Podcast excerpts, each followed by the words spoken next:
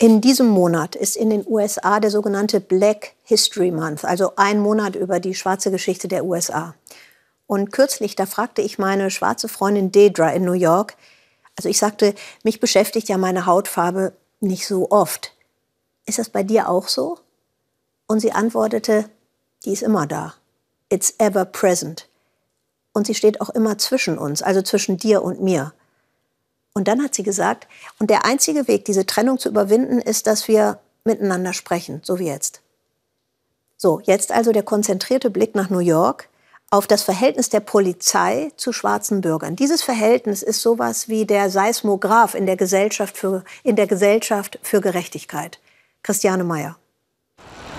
Sie wollte immer Polizistin werden, genau wie einst ihre Mutter. In ihrem Viertel der Südbronx gehört die Polizei zum Alltag, genau wie die hohe Kriminalität. Chantel Johnson wollte etwas von innen verändern. Sie studierte Kriminaltechnik und bewarb sich bei der Polizeiakademie.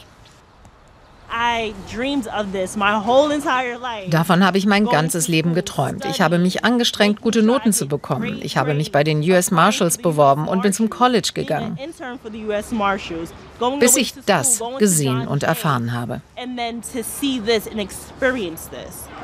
Am 4. Juni 2020 gerät ihre Welt aus den Fugen, als sie bei einem Black Lives Matter-Protest gegen Polizeigewalt demonstriert.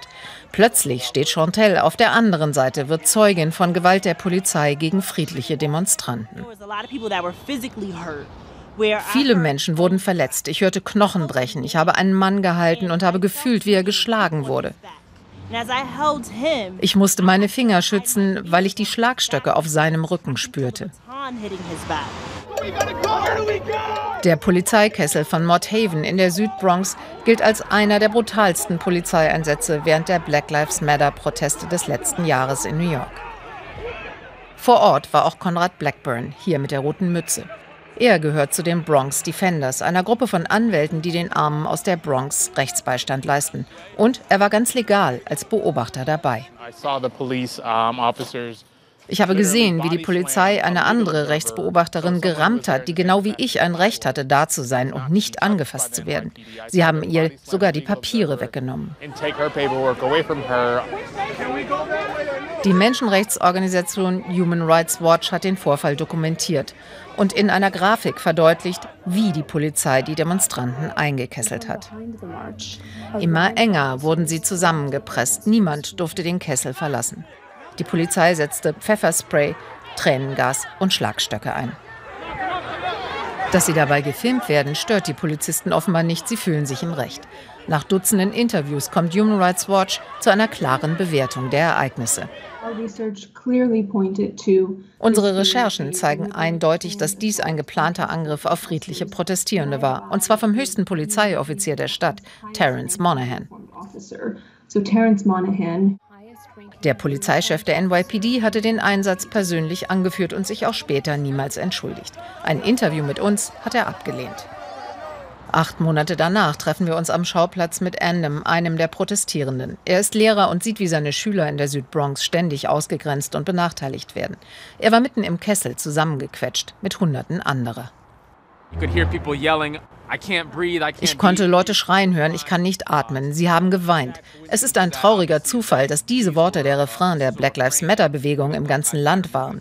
Die Ironie ist, wir sind gekommen, um gegen Polizeigewalt zu demonstrieren und wurden von bösartiger Polizeigewalt empfangen.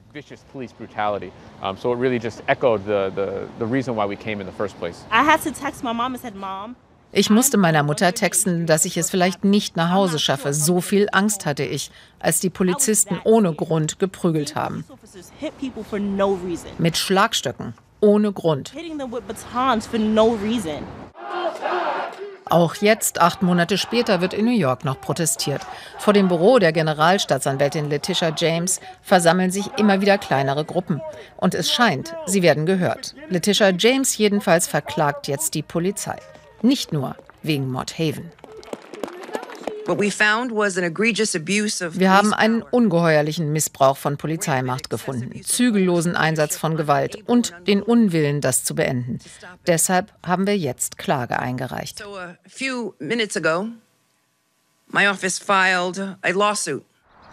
Auch der Zivilrechtsanwalt Wiley Stacklow ist empört und will etwas verändern. Mit einer Sammelklage im Namen von 35 verletzten Demonstranten zieht er ebenfalls gegen die Polizei vor Gericht. Wir sind an einem Wendepunkt. Es gibt drei Faktoren. Die Anwälte, die Aktivisten und der Gesetzgeber ziehen hier an einem Strang. Und das kann große Veränderungen bringen. Trotz oder sogar wegen der rohen Polizeigewalt hoffen auch viele Black Lives Matter-Aktivisten auf eine Wende. Jeder kann jetzt sehen, wie die New Yorker Polizei arbeitet, besonders in der Bronx. So wie die öffentliche Wahrnehmung sich ändert, so wird sich auch das Verhalten der NYPD ändern müssen. Es gibt Hoffnung. Die größte Veränderung ist die Wahrnehmung der Polizeiarbeit in Amerika. Darüber haben die Leute früher nie nachgedacht. Wir können überdenken, was Sicherheit für uns bedeutet und wie Amerika aussehen soll. Chantel hat auch acht Monate nach Mothaven noch Albträume. Und doch ist auch sie optimistisch und glaubt, dass der erste Schritt auf dem Weg zur Veränderung getan ist. Die Leute sehen jetzt genauer hin. Sie empfinden Anteilnahme und Mitgefühl. Sie ändern ihre Ansichten. Sie sehen uns Menschen dunkler Hautfarbe als Menschen. Ihren Traum, Polizistin zu werden, hat Chantal aufgegeben. Teil der NYPD-Kultur will sie nicht sein. Stattdessen wird sie in Zukunft Kinder unterrichten, besonders zum Thema Bürgerrechte.